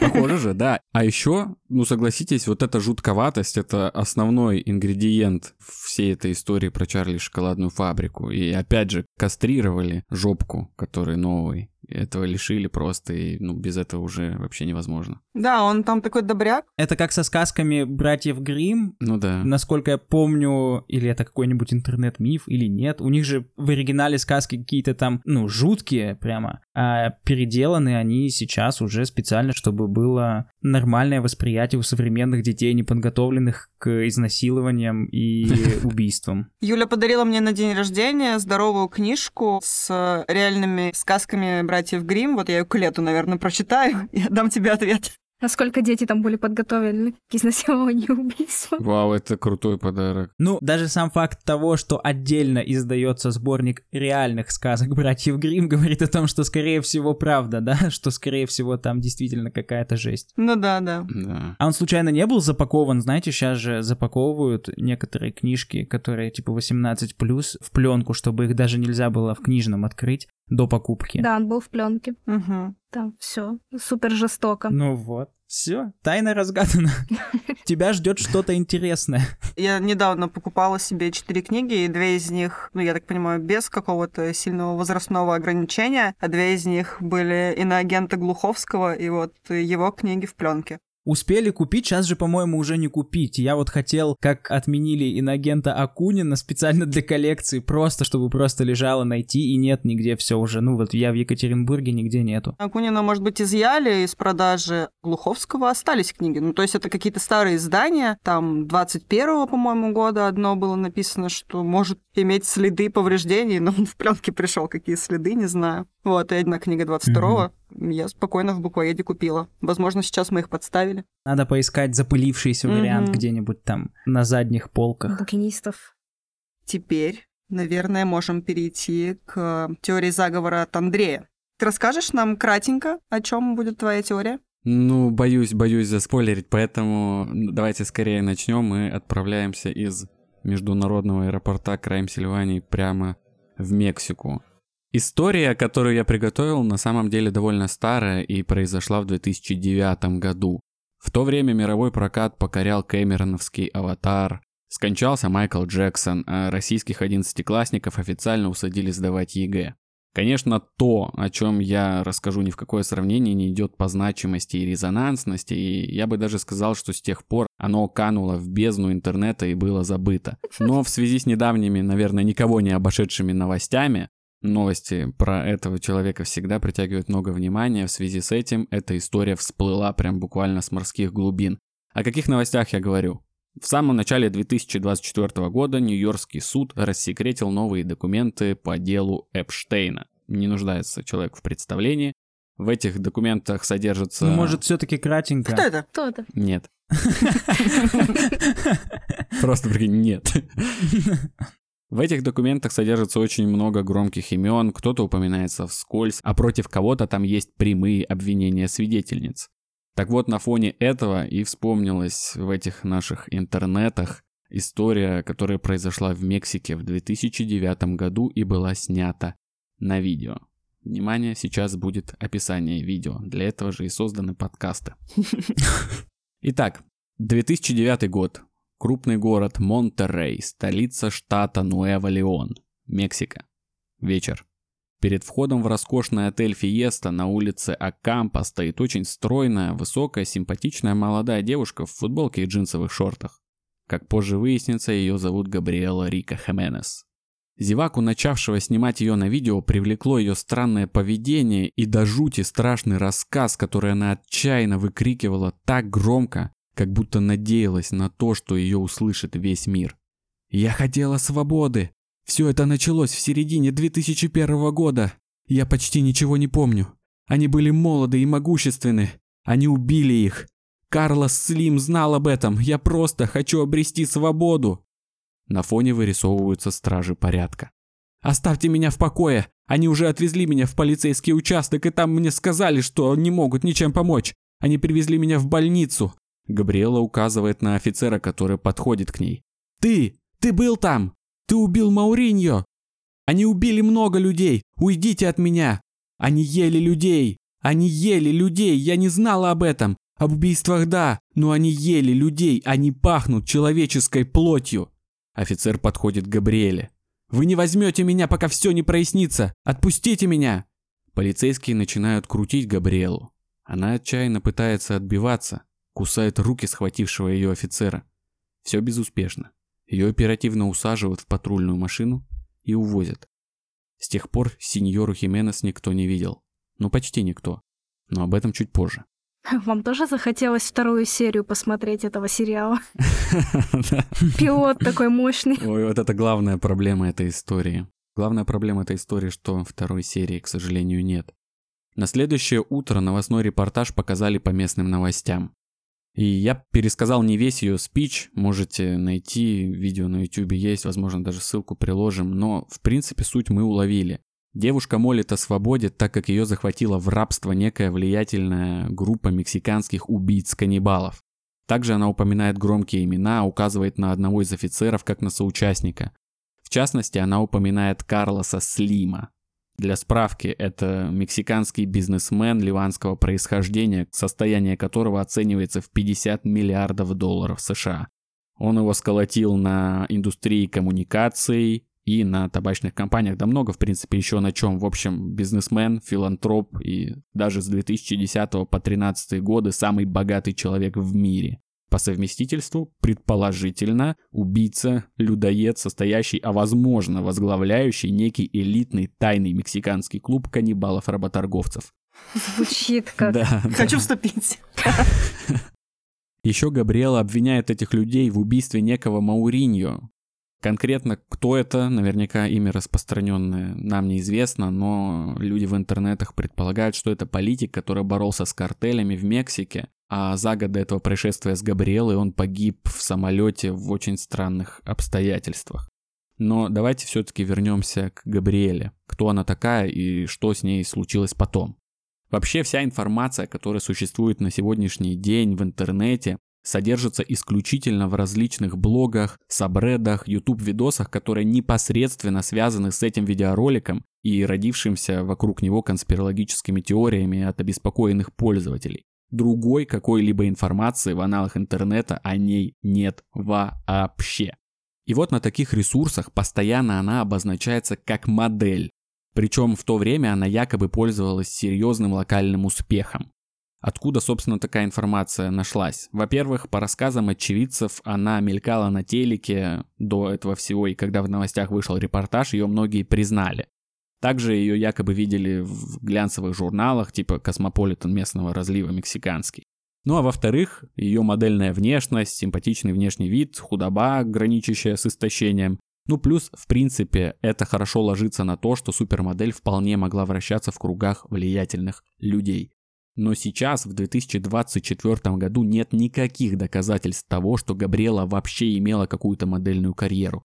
Современные интернет-сыщики не могут найти информацию об агентствах, с которыми она работала, ни журналов, ни эфиров по ТВ, да и вообще ничего о ней как о личности, никакой биографии. На некоторых старых сообществах и статьях в блогах еще сохранились ссылки, но они либо не работают, либо сайты уже давно удалены. Получается, что на сегодняшний день история о Габриэле Рика Хименес начинается и заканчивается на том самом видео у отеля Фиеста. Многие логично полагают, что вся история, которая могла быть у Габриэлы до этого инцидента, была намеренно и тщательно стерта из интернета. Например, по приказу самого Карлоса Слима. В конце концов, кому как не ему, такому влиятельному человеку, это под силам организовать. Вообще есть много разных версий о дальнейшей судьбе Габриэлы. Например, что ее отправили в психиатрический центр колонии Буэнос-Айреса. Это не Буэнос-Айрес аргентинская, а в Мексике есть такая колония. Так вот, там она якобы остается и по сей день на неопределенный срок, пока ей, в кавычках, оказывают помощь и обеспечивают уход. Но опять же, это можно было легко проверить, но доказательств этому тоже никаких нет, как и у других версий по поводу дальнейшей судьбы девушки. Например, что ее вывезли в США на какой-то бетонный завод, которым владел Карл Слим, и там расстреляли и замуровали в бетон. И также есть информация о многих любопытных ранних версиях, которые выдвигались еще в далеком 2009 году, то есть когда только все это завертелось, но к нашему времени от них уже нет никакого следа, ничего не осталось. После предыдущей истории я думал, что ее увезли на завод и сделали шоколад. Но она такая худая. Наверное, из нее могли бы сделать леденец. Знаете, эти палочки в виде... Да, да. К тому же они каннибалы. А, нет, стоп, конечно, это был такос. Мы же стереотипами, да, сегодня говорим? Угар. А журнал назывался не Космополитен, а Ле Эль. Космополитен. Да, Космополь. Я хотела это пошутить пару минут ранее. Я тоже не успел, вот решил сейчас выдать. Покрадено. По сути, единственное, что есть на сегодняшний день, это очень часто упоминаемая зацепка, так называемые свидетельские показания человека, который по стечению обстоятельств оказался в тот самый августовский вечер в том же участке, куда привезли Габриэлу. Происхождение этого источника, кстати, у меня тоже вызвало подозрения и вопросы. На каких-то мексиканских сайтах говорится, что он всплыл через две недели после происшествия, но где-то это обозначено как обновление по делу 2015 года. Ну и если учесть, что всю раннюю инфу пофиксили, то, скорее всего, это и правда от 2015 года. Ну и, в принципе, начинается этот рассказ со слов, что свидетель решился рассказать об этом спустя долгое время. Поэтому да, 2015 год. Короче, сомнительный источник, но на безрыбье, как говорится, Ирак – рыба. Вот что там сообщает нам свидетель. В то время я был в том же участке, куда увезли девушку после задержания. Я проходил там практику, я выпускник юридического факультета, навещал одного из своих клиентов. Я до сих пор помню ее лицо. Полное отчаяния, страха, тоски. Она была измотана. Я подошел к ней и задал несколько вопросов, спросил, как она вообще, знает ли, как ее зовут, где она живет и так далее. Все, что она мне ответила, было «Мы все мертвы. Мы все мертвы». Это парализовало меня. После 20 минут общения с ней подошли какие-то высокие, хорошо одетые люди и грубо выволокли ее оттуда. «Что вы делаете? Это же просто бедная девушка, она явно не в себе. В чем дело?» На вопрос, куда они ее везут, ответ был «Не твое дело». Потом они подошли ко мне и спросили, что она мне успела рассказать. Я ответил «Да, ребята, она сумасшедшая» и убежал. На следующий день я пошел к старшим офицерам министерства, где работал и рассказал о происшедшем. Хотел получить информацию о девушке. Мне ответили. На самом деле ее не существует. Ее никогда не существовало. И да, кстати, ты здесь больше не работаешь. Меня пробрала дрожь, и я ушел, бросил все и уехал из Монтерея. У меня было чувство, что то, что произошло в те дни, и то, что мне она рассказала, было правдой. Она рассказывала, что в Монтерее есть, внимание, своего рода подпольная база, где они живут и регулярно крадут людей, детей, чтобы использовать их в качестве еды и для других мерзких и ужасных вещей. Я хотел бы выйти на улицу и всем об этом рассказать, но у меня есть семья и дети, да и общество сочло бы меня сумасшедшим. Все время, да, приписываются таким группам каннибалов и прочих мерзких чуваков именно подпольные базы, типа под землей, что вот в аэропорту Денвера, что тут. Наверное, какая-то ассоциация с э, адом, что ли, я не знаю. О, возможно, кстати, да, похоже на то. Ну, либо какие-то просто логические причины, что выстроить тайную коммуникацию проще под землей, чем на земле или в воздухе. Ну, слушайте, вспомните даже тот же фильм «Спуск». Там каннибалы тоже жили под землей. Они везде под землей почему-то. И в реальности, и в кино. Сто процентов. Вообще, Прошло уже более 15 лет с момента загадочного исчезновения Габриэлы Рика Хименес, и, судя по всему, общественности суждено остаться в вечном недоумении касательно этого дела. И я не знаю как, но может кто-то просто держал эту историю за пазухой, вовремя вспомнил на волне вот этого хайпа с Эпштейном, она пришлась как нельзя кстати, ее выложили снова, и она расфорсилась. Может, алгоритмы так сработали. Кто-то даже подозревает в этом некий псай-оп, потому что в ТикТоке и Инстаграме видео попадалось в рекомендациях много кому во всем мире в один и тот же период времени. Вот во время Эпштейна. Несколько комментариев с Reddit по этому поводу. Ребята, вам не кажется немного странным, что это видео стало трендом в 2024 году? Как будто кто-то делает это намеренно. Или я не могу понять, почему так много людей увидели это видео в Инстаграм, звездочка, запрещенный, бла-бла-бла, не сидите там. Я не могу понять, почему так много людей увидело это видео в Инстаграм во всех местах одновременно, с разницей неделю друг от друга, и единственная информация, которая есть по этому, это видео на Ютубе. Мнение в интернете, конечно же, разделилось на два лагеря. И к моему удивлению, большинство комментариев это люди, которые уверены в том, что девушка действительно стала жертвой тайной группы влиятельных каннибалов. Кто-то уверен, что это простая городская сумасшедшая или, может, наркоманка. Но вообще особые подозрения вызывает то, что никакой информации по этой девушке невозможно найти. Возможно, сменила имя, залегла на дно, ее семья куда-то переехала после этого случая и старается как-то не отсвечивать. Возможно. Но это 2009 год запрещенного Инстаграма еще не было, насколько я знаю, но Твиттер, Фейсбук уже, ну и прочие социальные сети, блоги и так далее уже существовали и функционировали несколько лет. Молодая девушка, тем более, если догадки о ее модельном прошлом верны, но она просто должна была оставить какой-нибудь цифровой след. Плюс в мире, где существует дело Эпштейна, да, да еще и в Мексике, не то, чтобы я сейчас говорю, что Мексика ужасное место какое-то, Мексика прекрасна, но я думаю, все наслышаны о том, какие сраные безумные психи орудуют в картелях и что они с людьми творят. Короче, ничего не хочу сказать. Этой истории сильно не хватает грамотных интернет-сыщиков. Возможно, они были раньше, но сейчас прям складывается желание закинуть туда какую-нибудь бади мувин из «Не троньте котиков», да, чтобы она взяла это все нахрен перешерстила, все это раскопала и на самом деле даже самому хочется, когда такое читаешь, думаешь, брошу все нафиг и буду вот интернет-сыщиком, буду раскрывать эти дела, выйду на какого-нибудь сторожилу отеля, найду, расспрошу там в какие-нибудь журналы, модные агентства обратиться, спросить, не работала ли она с ними, по больницам, по полициям. Это же супер интересно, но тем не менее, ли, может быть, кто-то когда-то и вышел на правильный след, но это уже почистили. И сейчас уже нет грамотных специалистов, видимо, в этой области, потому что девушку так и не нашли. И сейчас эта тайна только усиливается со временем. 15 лет вопросов, на которые нет ответов. Если бы за это дело взялась журналистка Моника Гура, про которую мы рассказывали в выпуске специальном для Boosty «Молчание ягнят», то, скорее всего, она отмазала бы и картель, и все вот это вот, и сказала, ну они просто кушать хотели. Я, кстати, читал вот в комментах на Reddit, что люди в связи с этим возмутились, что оказывается сам по себе каннибализм не такое уж и запрещенное дело. Проблема в том, чтобы как-то договориться с человеком, что ты его съешь, и, ну, там так или иначе присутствует какое-то убийство. Но вроде как в малом количестве стран он прям запрещен, поэтому я думаю, юридически как-нибудь можно грамотную защиту выстроить, чтобы, ну, если тебя схватят за зад. Ну что скажете? Что, по вашему мнению, произошло с Габриэлой?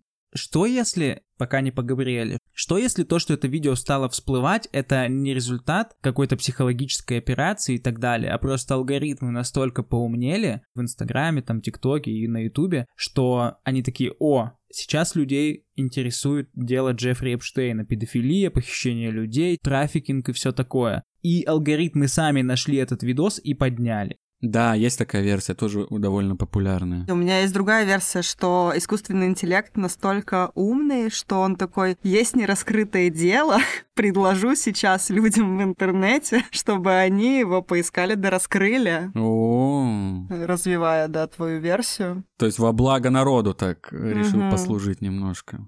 Прикольно, да. Подкинуть дельца начинающим сыщикам. Вот клево было бы какие-нибудь курсы, сейчас же популярны разные курсы, курсы интернет-сыщика. В Мгм. ходе обучения вы раскроете свое первое убийство через интернет. Найдете первых клиентов. А еще не хватает, мне кажется, детектива, который в смысле прям реально детектива, книги или сериала, в котором чат GPT там или какой-нибудь еще искусственный интеллект расследовал бы убийство. Мне кажется, тоже получилось бы интересно. Мгм. Ну вот мы сейчас подкинем идею какому-нибудь начинающему писателю, он потом на этом заработает денег, а мы не у дела останемся. Так, а по Габриэле есть что-нибудь кому-нибудь сказать по Габриэле? Ну вот интересно, интересно, что о ней действительно не осталось никаких следов. Есть же люди, истории, про которых были там, я не знаю, в 1800 каком-то году, в 1900 каком-то году, газетные вырезки, какие-то упоминания где-то. А тут э, уже двухтысячные современность и вообще ничего о ней, кроме этого видео, каких-то россказней в интернетах. Очень странно. Да. Точно заговор. Вот это главный такой boost этой истории, потому что именно этот факт заставляет людей задумываться о действительном существовании заговора вокруг этой истории. Да и вообще из 2024 года, ну, не смотрится она сумасшедшей уже. Может, в 2009 было, конечно, рановато для таких видео, а вот теперь, после вот опять же всех этих рассекреченных документов, вполне себе верится, да, что вот какая-то верхушка уже пресытилась наркотиками и развратом, и теперь они увлекаются Да. похищением людей там и каннибализмом. А вот что интересно, ведь это действительно девушка могла бы не существовать, если это какой-то пранк, направленный на то, чтобы просто взбудоражить людей в интернете. Это какой-нибудь грим. И девушка просто не настоящая, просто это как бы какая-нибудь переодетая девица, которая выглядит на самом деле по-другому, поэтому ничего о ней нет, все выдумка. О, Вот ты и разоблачила. блин, а может это вообще все, весь ролик созданный нейросетью, типа и расфоршенный, поэтому ничего нет. Да. А видос был такой же, как типа в голливудских фильмах, тип, ну, Мексику показывают, знаешь, необычный цвет, а все желтенькое чуть-чуть. Нет, нет, к сожалению, нет. Вообще, это прикольная история, вот с этими элементами мистики, трукрайма, загадки. Прям так и хочется узнать, в чем же там дело-то было на самом деле, что это за картели, откуда взялась эта женщина. Да, такие истории будоражат, будоражат, прям, да. Что ж, возможно, кто-то из наших слушателей видел что-нибудь в интернетах и напишет нам какие-то подробности, которых... Свою версию событий, возможно. Да, какую-то свою версию. О, у меня есть, у меня есть небольшая рекомендация. Может, вы э, слышали, и это не будет для вас каким-то открытием, но тоже довольно старая история, уже отечественная, про волгоградские окна. Нет, я не знаю. Про свет в волгоградских окнах. Нет? Ладно, я не буду рассказывать подробности. Вы это- и слушатели тоже погуглите. Очень крутая история, очень крутая. И тоже таинственная и неразгаданная. Это что-то мистическое? Ну, нет, это не мистическое, это именно странное и непонятное. Это, это просто реклама... Реклама Оконного завода. Остекление Да-да-да. балкона в Волгоград. У меня просто дядька в Волгограде, вот кто устанавливает. Загадочная история. Какая же там связь? Какая связь? Вот это ты забайтил. Ой, супер история, спасибо, Андрей. Вам спасибо. Давайте же услышим заключительную историю. Да, давайте послушаем последнюю историю. Это будет что-то большое. Итак, начнем. Витя уже сегодня в своей истории упоминал Ватикан, и моя теория заговора связана с ним. Заходят как-то в бар Папа Римский, дьявол и инопланетянин и говорят, а давайте вместе сотворим нечто безумное и с крутым названием. Примерно так, как мне кажется, появилась теория заговора о телескопе Люцифер. Ведь заговор телескопа Люцифер звучит довольно круто. Круто. Согласен. Согласно этой теории, католическая церковь приняла науку астрономию и с 2010 года использует некий телескоп, известный под аббревиатурой Люцифер. Там аббревиатура L-U-C-I-F-E-R, то есть Люцифер, если читать одним словом. И целью этого телескопа является что? Попробуйте угадать. Поиск инопланетной жизни. Правильно, поиск инопланетян, но не просто инопланетной жизни, а инопланетян, которые помогут папе римскому и его приспешникам установить окончательный контроль над всеми жителями Земли. Та-та-та. Да. Какое неожиданное место поиска сторонников, да? Тем более для Ватикана. Ну, слушайте, здесь уже как бы на всех рукой махнули, так что... По этому поводу даже написана книга «Экзо Ватикана. Петрус Романус. Проект Люцифер и удивительный план Ватикана по прибытию инопланетного спасителя». Еще одна книжка на нашу полку с длинными названиями. Ее авторы — евангелисты Том Хорн и Крис Патнем. В этой работе они утверждают, что католическая церковь планирует завербовать спасителя из космоса и установить его, или, возможно, даже ее, в качестве лидера нового мирового порядка. В книге также содержится несостоявшееся пророчество о том, что родная планета этого инопланетянина будет открыта астрономами в 2013 году. Книга вышла в начале 2013 года, но, к сожалению, до конца этого года ничего не открыли. Кроме того, в книге есть утверждение о том, что местоположение телескопа служит межпространственным порталом, через который инопланетяне прилетают на Землю и улетают с нее. Еще одно утверждение заключается в том, что исполины, о которых говорится в «Бытие» главе 6, это демоны, с которыми католическая церковь пытается установить контакт, чтобы получить помощь. План Рима состоит в том, чтобы объединить все человечество под властью папы сначала мирно, а затем, если по-хорошему не выйдет, то силой, используя эту призывную армию демонов-пришельцев. Вера в идеи и пророчества, описанные в книге, похоже, до сих пор сильна, потому что вот, например, несколько отзывов с Амазона на эту книгу, которую я нашла. Отзывы от разных лет. Даг Уильямс в июне 2013 написал как бывший католик, я некоторое время ознакомливался с краткими сообщениями, исходящими от Ватикана, об истинах, которые они хранят в секрете. Эта книга срывает покров с убеждений, которые я когда-то считал бастионом веры в своей жизни. Тот факт, что они выбрали аббревиатуру «Люцифер» для своего инфракрасного телескопа и готовят путь спасителю из-за пределов Божьей Земли, показывает обман и заблуждение, которые неизбежны в ближайшем будущем. Обоим авторам я выражаю самые искренние благословения и уважение. Надеюсь, что они будут защищены от вреда и смогут распространить истинный смысл того, что они открыли.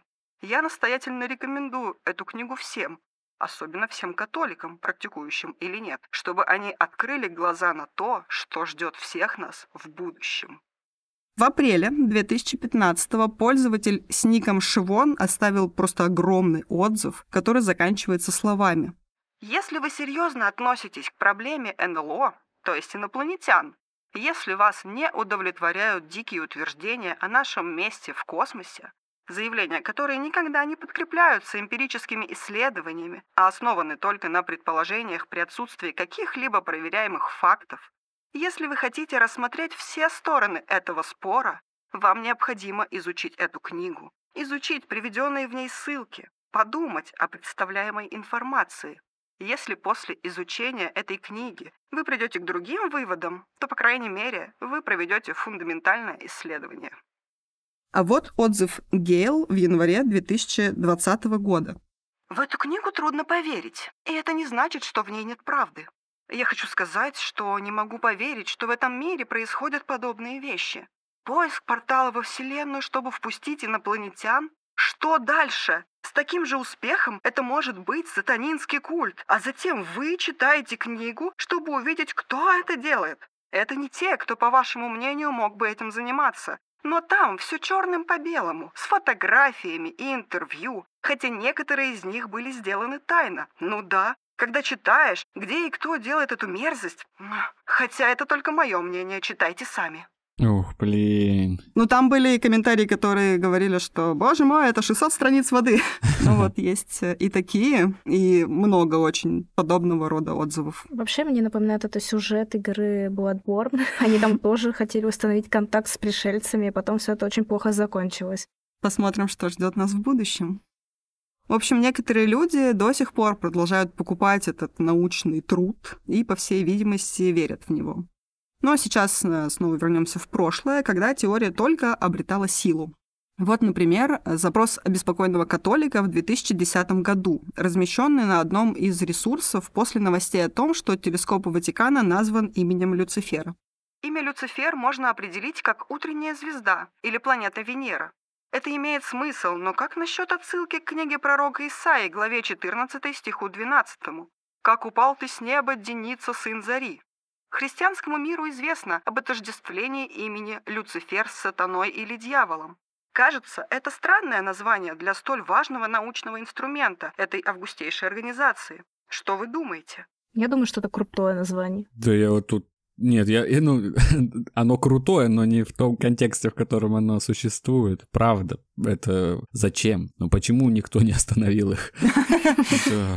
Опять же, любят выпячивать какие-то символы на показ. Для них это важно. Это какой-то эзотерический смысл. Это их фишка.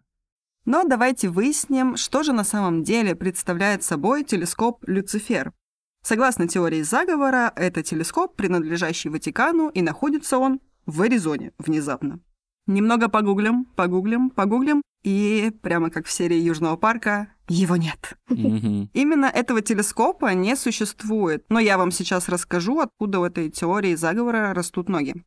К юго-востоку от Феникса, штат Аризона, находится Международная обсерватория Маунт Грэм, которая является одной из пяти обсерваторий, управляемых Университетом Аризоны. В свою очередь, Маунт Грэм состоит из трех телескопов, принадлежащих международному сообществу. К ним относятся Большой бинокулярный телескоп LBT. Изначально он назывался проект Колумба, и этот телескоп является совместным проектом нескольких американских, итальянских и немецких университетов и исследовательских институтов. Вот он большой, а сколько он в Костромах? Я думаю, примерно одна двадцатая Костромы, а может быть и меньше. Второй субмиллиметровый телескоп SMT, принадлежащий Аризонскому университету. И третий – Ватиканский телескоп передовых технологий VATT, который используют как сотрудники Ватиканской обсерватории, так и сотрудники Аризонского университета. Итак, Ватиканская обсерватория, мы ее нашли. Это одно из старейших астрономических учреждений в мире.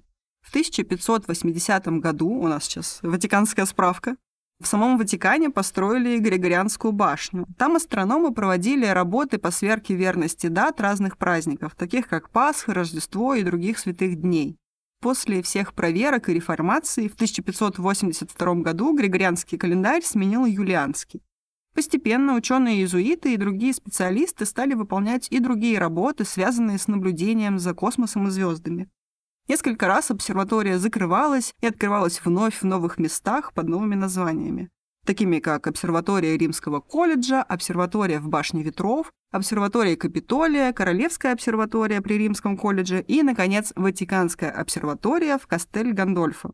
Бурная индустриализация и увеличение светового загрязнения вынудило Ватикан в 1993 году перенести свой телескоп в США, в обсерваторию, построенную на одной из аризонских возвышенностей, потому что там был хороший обзор космоса. Ну да, Ватикан маленький, там засветка большая. Да, да, да. И вот так появился VATT в Международном центре в Аризоне. Но штаб-квартира Ватиканской обсерватории до сих пор остается в Италии. Чем больше ты рассказываешь про Ватикан, тем больше я тебя вижу Томом Хэнксом. Но где же прячется телескоп Люцифер? Ведь оборудование Ватикана называется по-другому, как я вам уже сказала. И чтобы в этом разобраться, нам нужно обратить свое внимание на телескоп LBT. Большой бинокулярный телескоп состоит из двух одинаковых параболических зеркал диаметром 8,4 костромы. 8,4 метра каждая и является телескопом с одним из лучших разрешений в мире. Это сложное оборудование, так что у этого прибора есть вспомогательные инструменты. Их, по-моему, сейчас 10, но два из них называются LUCI-1 и LUCI-2. Люси-1, Люси-2. И они используются для метода инфракрасной спектроскопии, то есть изучения взаимодействия инфракрасного излучения с различными веществами. Они были спроектированы и построены Люси консорциум, группой из четырех немецких компаний. Никакого участия Ватикана. И тут мы подбираемся к разгадке Люцифера.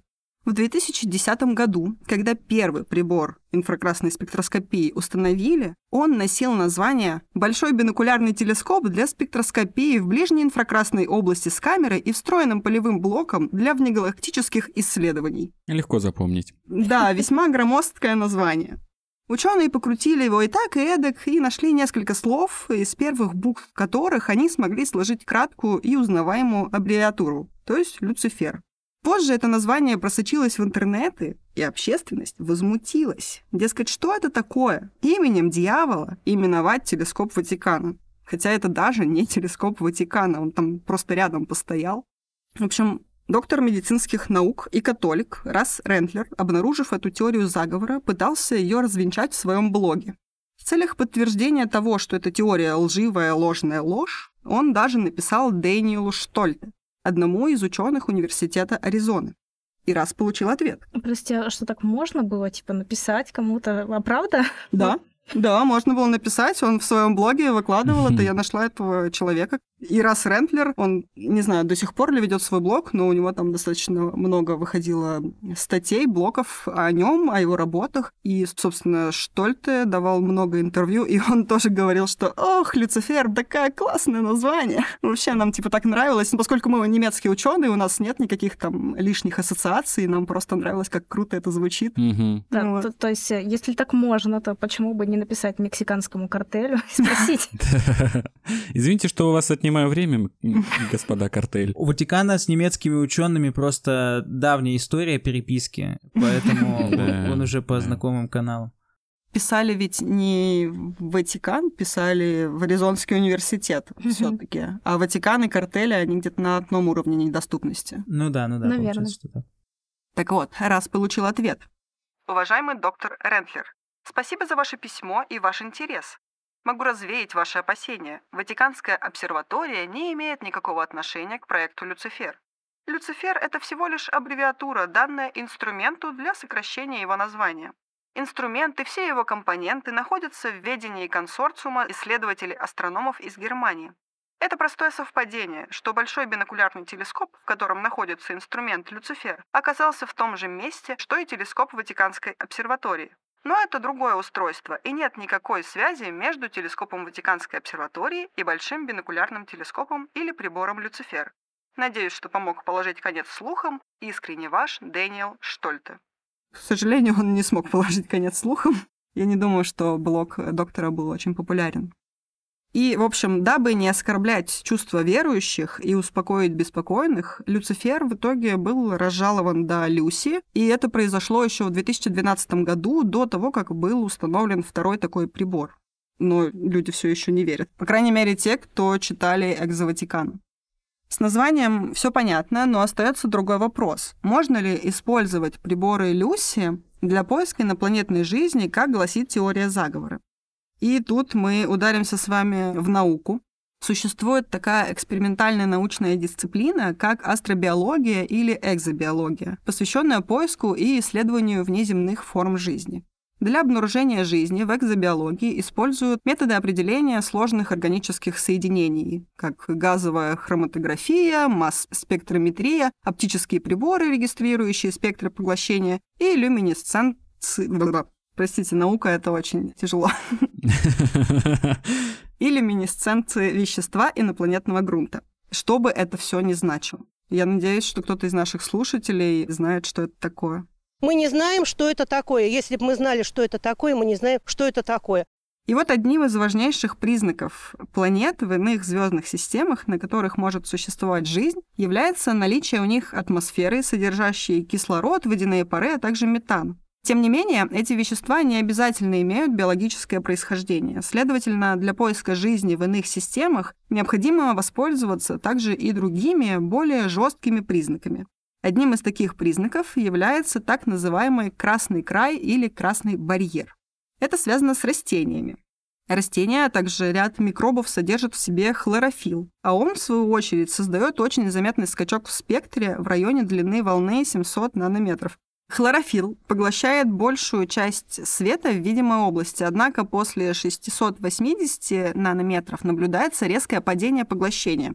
То есть в красной части видимого спектра хлорофилл кажется почти полностью черным. Но затем, при чуть большей длине волны в инфракрасном диапазоне, он становится практически прозрачным. И вот как раз этот внезапный обрыв в спектре называют красным краем. К сожалению, у человечества пока что не было оптического или инфракрасного телескопа, достаточно чувствительного для такого детального анализа.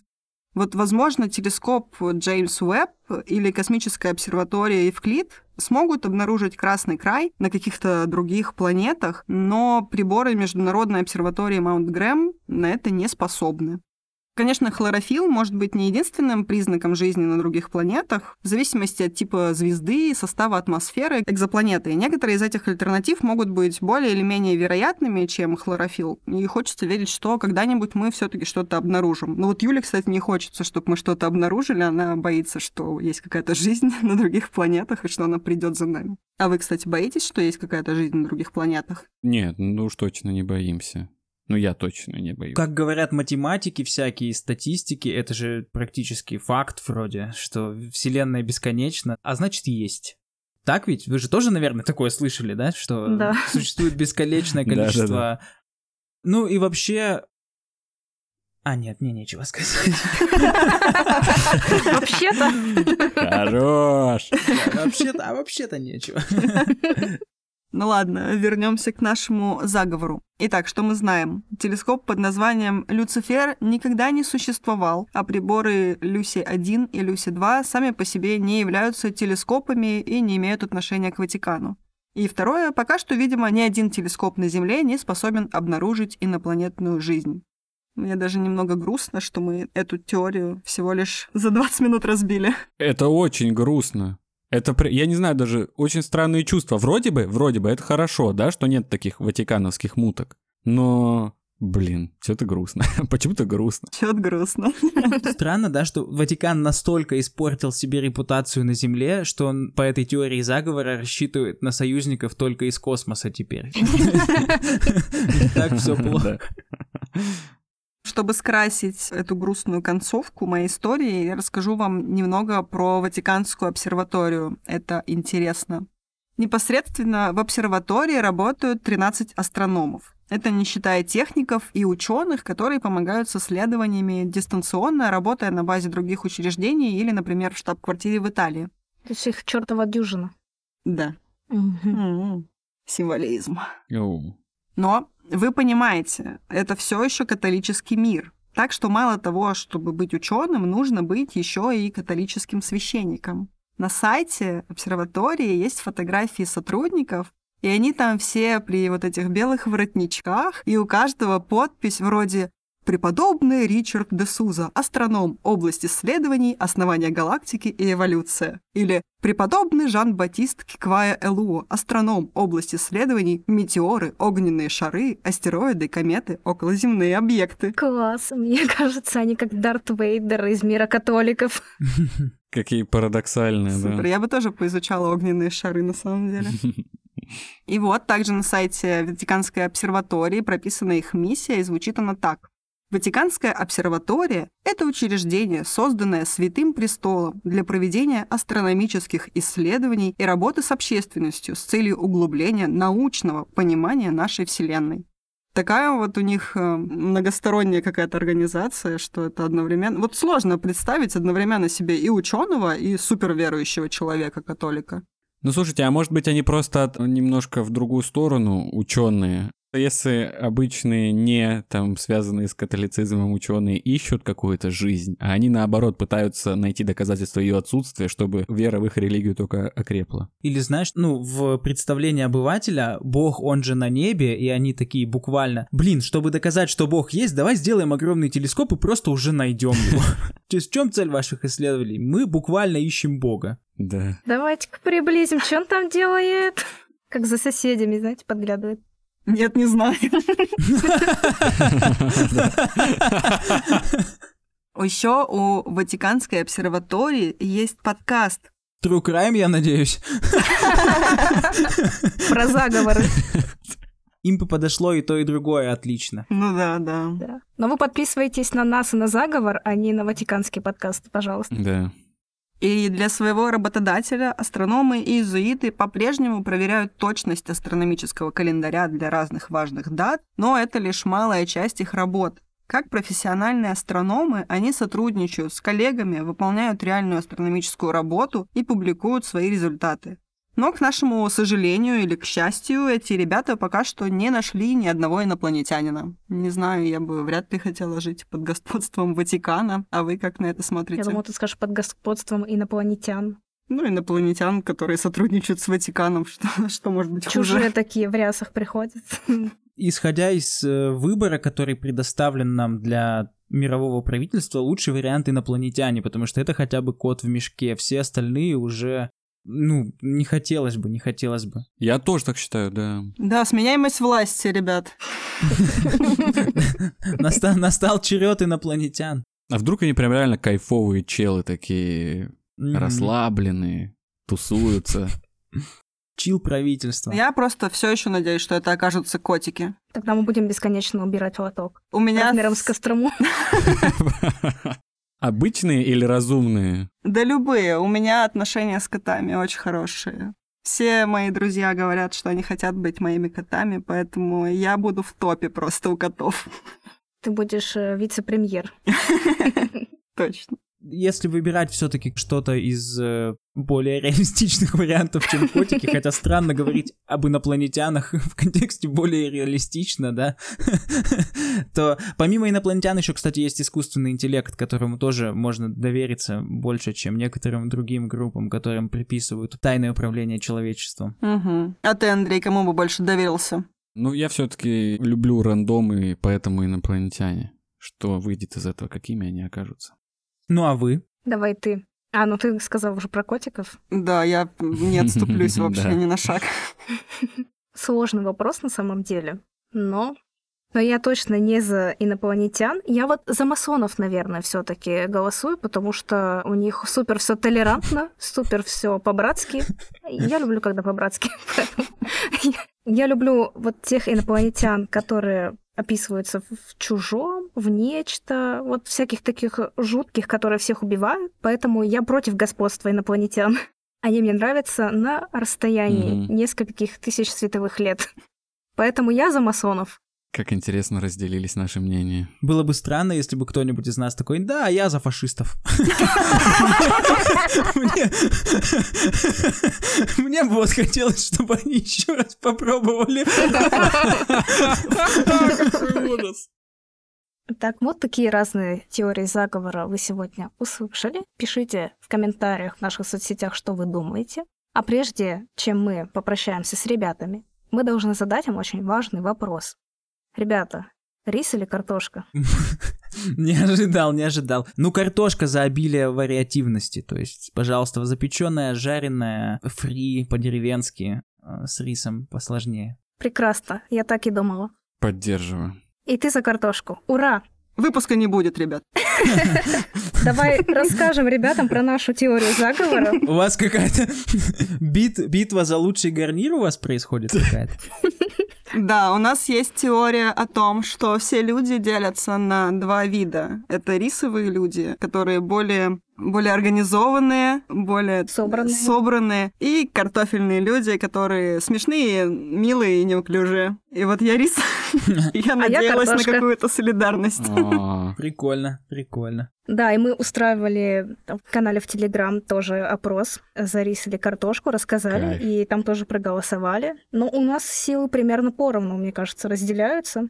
Не, ну забавно просто, что когда мы людям объясняли, в чем различие, попадало так, что люди говорят, о, да, я там типа гиперответственный человек, у меня мандраж начинается, если я опаздываю. Такой, я люблю рис. И человек такой, а, я на расслабоне, картошечка, хорошо. Прикольно, а вы полностью сами изобрели эту теорию, или это какая-то, ну, существует какое-то целое движение? Нет, это наша Всё. теория, Это- попросили Понял, бы. понял. Надо оформить патент, мне кажется. В продолжении этой теории у нас есть теория, что пара для риса и картошки — это всегда противоположность.